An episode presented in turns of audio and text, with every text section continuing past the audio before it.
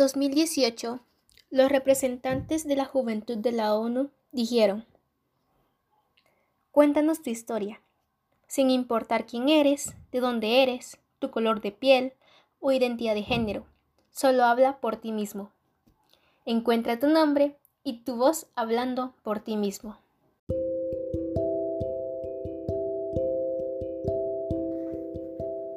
La vida es impredecible, no sabemos todas las respuestas y eso la hace interesante.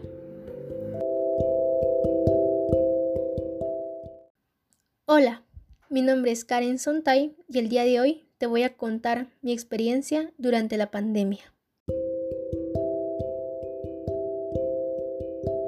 Todo empezó el 13 de marzo de 2020, cuando se confirmó el primer caso de coronavirus en Guatemala.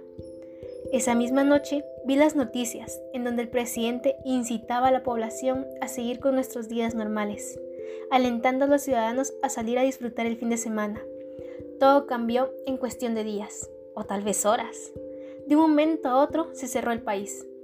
Las clases empezaron a ser virtuales, se tenía toque de queda, entre otras cosas. Al inicio de la pandemia la pasé muy mal, no por el encierro. Sinceramente, eso no me preocupaba, ni me importaba si de ese modo podía proteger la salud de las personas a mi alrededor.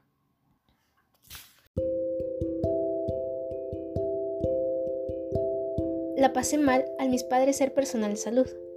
Mi mamá es enfermera y mi papá es doctor. Me preocupaba verlos todos los días estresados, preocupados y ansiosos por la situación. Muchas veces me comentaban su preocupación de por si algún día se tenían que quedar en el hospital bajo cuarentena obligatoria y no podían regresar a casa. Asimismo, me comentaban sus miedos sobre enfermar,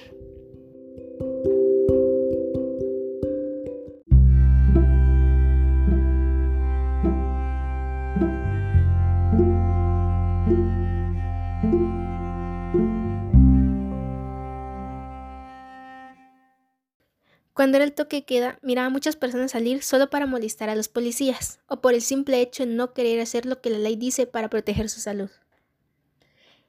En esos momentos me enojaba demasiado, ya que me ponía a pensar que de esa forma el virus se propagaba, y no eran sus seres queridos los que tenían que arriesgar su salud para, para atenderlos por su falta de conciencia.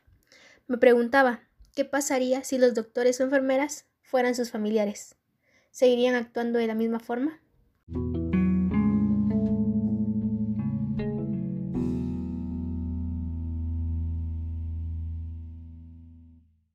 Cuando cumplí 18 y 19 años en pandemia, mis deseos de cumpleaños no cambiaron. Siguen siendo los mismos. El que mi familia esté sana y feliz. Asimismo, el poder cumplir con mis actividades académicas de forma satisfactoria. En ese tiempo de pandemia, algunos de mis familiares y seres queridos se enfermaron. Muchos lucharon y lo superaron. Otros se despidieron dejando un bonito recuerdo de su presencia en la tierra. Recuérdame, no llores por favor. Te llevo en mi corazón y cerca me tendrás.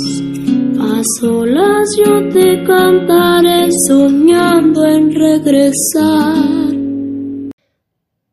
Nunca fui de fiestas o de salir muy seguido, sin embargo, extraño mucho a mis amigas, ya que con ellas pasaba casi todo mi día. Hoy en día casi no hablamos.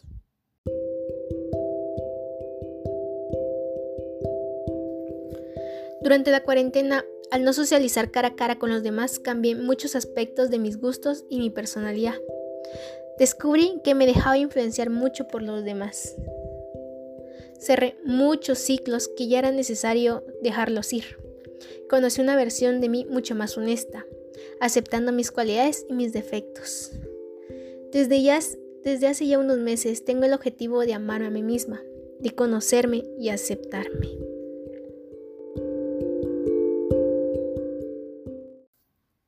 Hay días en donde me desespero de estar encerrada, donde me cuestiono mis decisiones. Entonces recuerdo que soy el líder de mi propia vida. Respiro y me digo, puedo hacerlo. Asimismo, me pongo a reflexionar sobre el sentido de mi existencia, sobre mis motivaciones. Siempre me recuerda a mi familia y a mis seres queridos, teniendo como objetivo primordial el protegerlos y compartir momentos con ellos, ya sea buenos o malos, ya que estos tienen como objetivo la felicidad.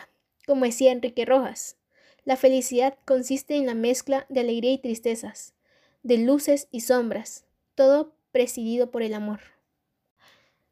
Se necesita tristeza para conocer la felicidad.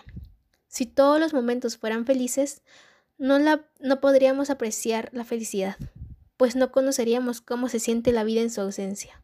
Así que sí, durante la cuarentena he experimentado sentimientos negativos, como lo es el estrés, la ansiedad y la desesperación. Esto por estar encerrado sin no poder ver a mis seres queridos. Pero también he tenido alegrías. He tenido tiempo para descansar y empezar a conocerme de verdad, de pasar tiempo con mi familia y de conocerlos también. La cuarentena me ha hecho buscar momentos de paz para analizar cuál es el rumbo que está tomando mi vida, buscar el sentido de mi existencia. Actualmente me encuentro disfrutando del presente. La vida no es perfecta, pero está llena de momentos maravillosos.